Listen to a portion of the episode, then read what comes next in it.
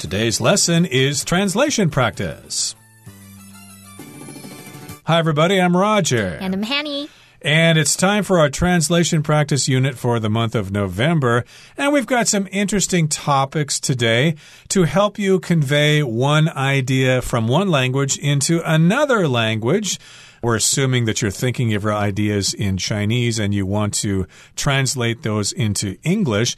And the topics we've got for today involve marine pollution or pollution of the ocean. And we're also going to talk about lying when you don't tell the truth. 好，那我们这个月的翻译写作呢，同样会有两个主题，一个是关于海洋污染，一个是关于说谎。那这两个主题会各自翻译两个句子。好，那我们接着就准备来进入我们第一个要翻译的句子，是跟海洋污染有关。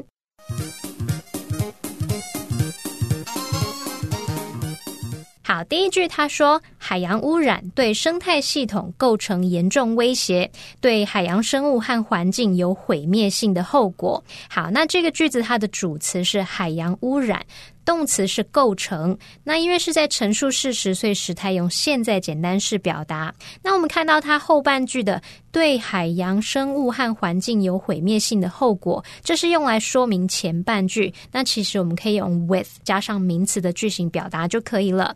那我们接着邀请 Roger 老师帮我们讲解第一个重点。Okay, here's point A. Marine pollution poses a severe threat to ecosystems. So, again, we're talking about pollution in the ocean or in the world's oceans. You can say marine pollution or you can say ocean pollution, but uh, I don't think anybody says sea pollution. That's not common. Yes, marine pollution does refer to putting nasty substances into the ocean and doing so poses a severe threat. It presents a threat. It is a severe threat to ecosystems. And if we destroy or damage those ecosystems, it could be really bad news. 好，那我们来看看第一个重点是海洋污染对生态系统构成严重威胁。那第一个小重点是海洋污染可以把它翻译成 marine pollution 或者是 ocean pollution。那么 marine 就是当形容词去形容海洋的、海生的。那我们翻译句子的后半句，它有提到海洋生物，我们就可以把它翻译成 marine creatures。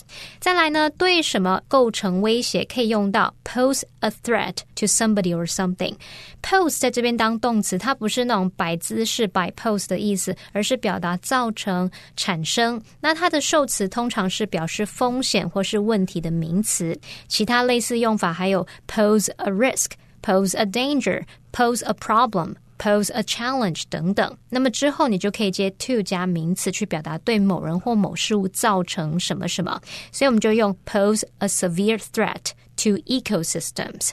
好，那么 ecosystem 它表示生态系统，它的这个字首 e c o eco 就是生态的，跟环境有关的。那只是因为这边是指说海洋污染让许多生态系统遭到破坏，所以它使用的复数形在后面加了 s。好，那我们接着来看第二个重点。And here's point B. We're talking about devastating consequences. If something's devastating, it is destructive. It causes a lot of trouble. It causes a lot of damage.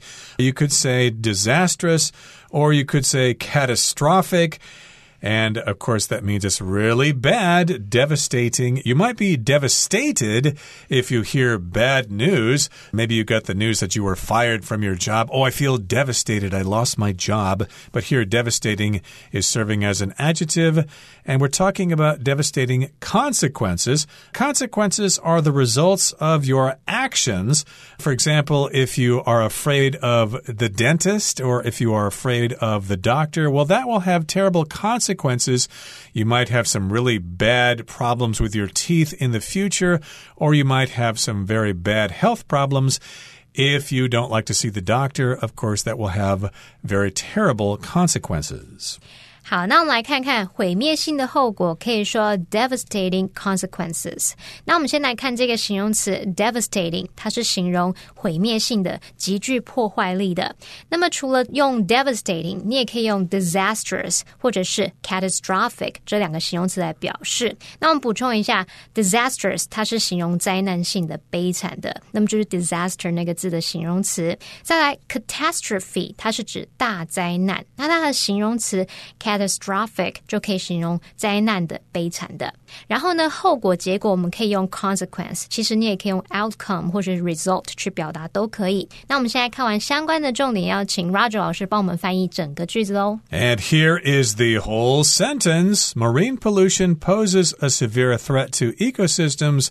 With devastating consequences for marine creatures and environments. So, yes, indeed, we should cut down on that marine pollution because it causes all sorts of problems for the world.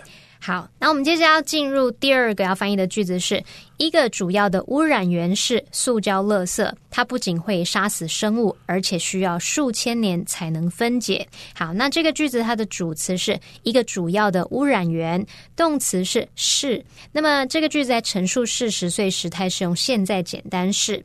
在我们看到句子里面，他说它不仅会杀死生物，而且需要数千年才能分解，这是用来补述说明前方的这个塑胶垃圾 （plastic waste）。那我们就可以用到非现定用法的形容词子句来翻译，所以呢，就是在 plastic waste 后面先加一个逗号，把后面要补充说明的部分隔开来，然后呢，我们再用 which not only 点点点 but also 点点点来做补充说明。再来生物的话，你可以用 creatures 或者是 living things，两个都可以。不过 living things 的范围是更广的，可能包含了动物、植物、微生物等等。那我们接着就请 Roger 老师帮我们讲解第一个重点。Yep, here's part A, and it's this sentence pattern not only, but also. That is a common pattern that is used in English and in Chinese. You're talking about two things that need to be taken into consideration. I not only like beans, but I also like cake. I like both of those things.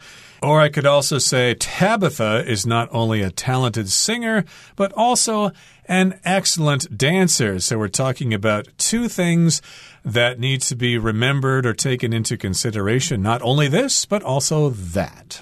好，那我们来看第一个重点是不仅点点点，而且点点点，那就可以用到 not only 点点点，but also 点点点。那我们在讲 not only A but also B 的时候呢，这个 A B 的词性必须相同。就像我们刚刚 Roger 老师提到，not only a talented singer but also an excellent dancer。那连接就是两个名词这样子。好，那如果是用来连接动词的话，它们时态就必须一致。好，那补充一下，如果是连接子句的话，我们常常会把 not only 移到句首，这时候 not only 它所引导的子句要用倒装哦，也就是你的助动词或 be 动词要摆在主词前面。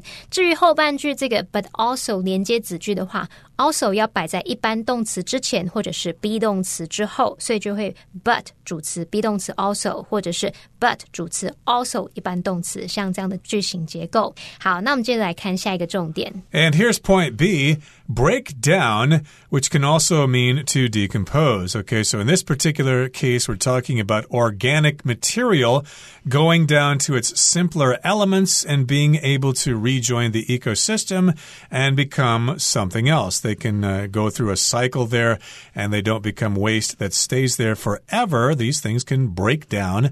To break down also could refer to a mental breakdown or an emotional breakdown where maybe you have a lot of pressure at work or pressure in your family or pressure at school and you finally just break down, you start crying, you have an emotional breakdown. That would be one word in the noun form, but in the verb form, it's breakdown, two words. But in this particular case, we're talking about organic material returning to its original state and then being able to rearrange itself into something else.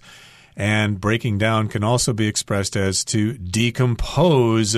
So we could also talk about water, for example. You can break it down into hydrogen and oxygen. Those are the atoms that make up a water molecule. 好，那我们来看看分解要怎么说呢？你可以用 break down 或者是 decompose。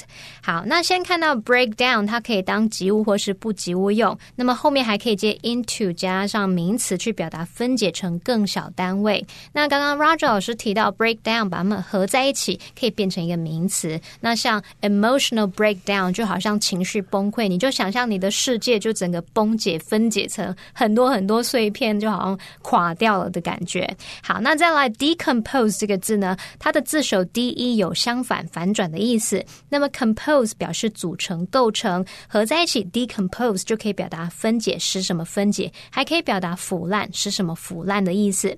好，那我们现在看完相关的重点，可以请 Roger 老师帮我们翻译整个句子喽。And here is the whole sentence. One major source of pollution is plastic waste, which not only kills living things, but also takes thousands of years to break down.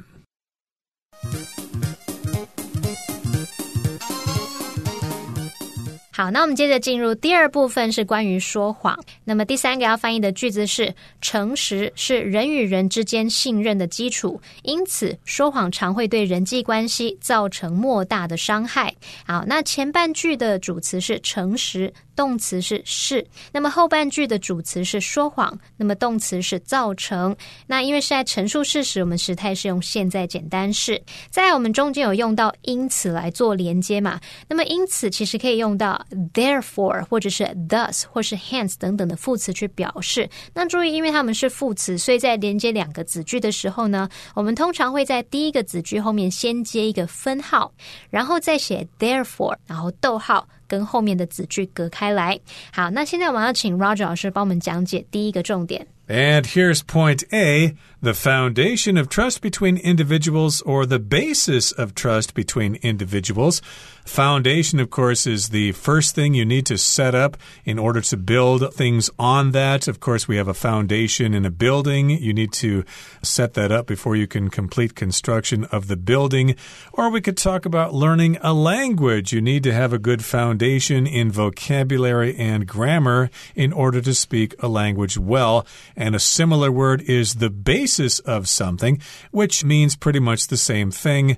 And we're talking about the foundation of trust between different people. Indeed, if everybody's honest with each other, then you can have a pretty civilized society. 好，那我们来看第一个翻译的重点是人与人之间信任的基础。好，那我们可以用到 foundation 这个字来表达基础、根基，它可以当可数或不可数名词用。那它其实意思会跟 basis 差不多，只是 basis 常会用单数型表示。那我们就可以用 the foundation of something 或是 the basis of something 去表达什么什么的基础。再来呢，要表达人与人之间，可以说 between people 最简单的，或者是 between individuals。那么这个 between 呢，它是指说在什么之间，尤其是用在一对一之间的情况下，那或者是在没有明确数量的时候呢，也可以用在两者以上的情况，你就可以说 between A, B and C，也可以用这样表达。那我们接着来看下一个重点。And here's point B. Again, we're talking about lying. And lying can result in great harm to interpersonal relationships, or it can cause great harm to interpersonal relationships. Or you could also say it leads to or it brings about or it gives rise to something. In this particular case, it can lead to great harm in interpersonal relationships. It can bring about harm to interpersonal relationships. In other words, it can damage your friendships. And if you lie to people, they won't trust you again and in the future they probably won't want to be your friend anymore. 好，那我们来看，接着下一个要翻译的重点是对人际关系造成莫大的伤害。那我们先来看看人际关系，可以把它翻译成 interpersonal relationship 或是 interpersonal relationships。那么这个形容词 interpersonal，它是形容人际的，人与人之间的。它的字首 i n t e r inter 这个部分表示在点点点之间或是互相，就像 international 这个字，它的 inter 表示。在什么之间嘛？那么 national 是国家的，所以在国家与国家之间就可以用来表达是国际性的、国际上的。然后呢，造成啊、引起、带来，我们除了用到动词 cause，也可以用片语像 lead to、result in、bring about、give rise to 等等。那就要特别注意他们这些动词后面所搭配的介系词喽。好，也要补充一下，result in 它是表达导致、造成，后面就是要接某个结果、后果。可是如果是 result from 则是表达起因于由什么产生，所以后面则是接原因，两者用法不同哦。那我们现在看完相关的重点，可以请 Roger 老师帮我们翻译整个句子了。And here's the whole sentence Honesty is the foundation of trust between individuals. Therefore, lying often results in great harm to interpersonal relationships. So, yes, indeed, you should be honest. You should tell the truth. It's the foundation of trust between you and your friends. If you lie, then the result could be bad. You may have damage to your interpersonal relationships. Those people won't want to associate with you anymore. 嗯，没错。好，那我们接着来看第四个句子是：虽然说谎可以帮助人们暂时逃避面对问题，但它可能带来更严重的问题，甚至更难克服。那么它的主词呢是。它，也就是指我们前面说的这个说谎，那我们就可以用 it 来表示。那么动词是可能带来，这个句子在陈述事实，所以时态是用现在简单式。好，那么我们前半句有提到说，虽然怎么样，但怎么样。好，那这时候我们就可以用连接词 while。Though, although 等等去引导副词子句。那这个已经提过很多次，还是要强调一下哦。我们在翻译的时候不要受到中文影响，想说要 although 点点点 but 点点点去表达虽然但是不行哦。他们两个都是连接词，只能择一使用。所以呢，记得我们在使用 while, though, although 就不要再搭配 but。好，那我们接着请 Roger 老师帮我们讲解第一个重点。And here is point A. To avoid confronting a problem temporarily or to avoid facing that problem. In other words, to avoid something just means to not face it, to not go after it, to not uh, deal with that particular problem. So you want to avoid a problem for a short period of time. You want to avoid it temporarily, or you want to avoid confronting that problem. And of course, if you do that, it might cause problems later on. 好，我们来看第一个重点是暂时逃避面对问题。那么暂时呢，我们可以用到副词 temporarily，或者是你也可以用 for the time being。for the time being 表示目前暂时的那种意思，也就表示它不会持续很久嘛。好，那么再来逃避面对的话，我们可以把它翻译成 avoid confronting，或者是 avoid facing。那注意一下，avoid 它表示逃避、避开嘛。那它的用法是在后面加上名词或动名词。那么 conf front 跟 face 当动词都可以去表达面对、面临或是遭遇的意思。那我们来看下一个重点。And here's the next point. Point B can bring about more serious problems that are even more difficult to overcome. So here we've got the phrase to bring about, to bring something about, which means to cause something to happen. And yes, indeed, lying can bring about more serious problems. You can uh, have one mistake by lying, and that, of course, can lead to more problems in the future. It can bring about more serious problems in the future.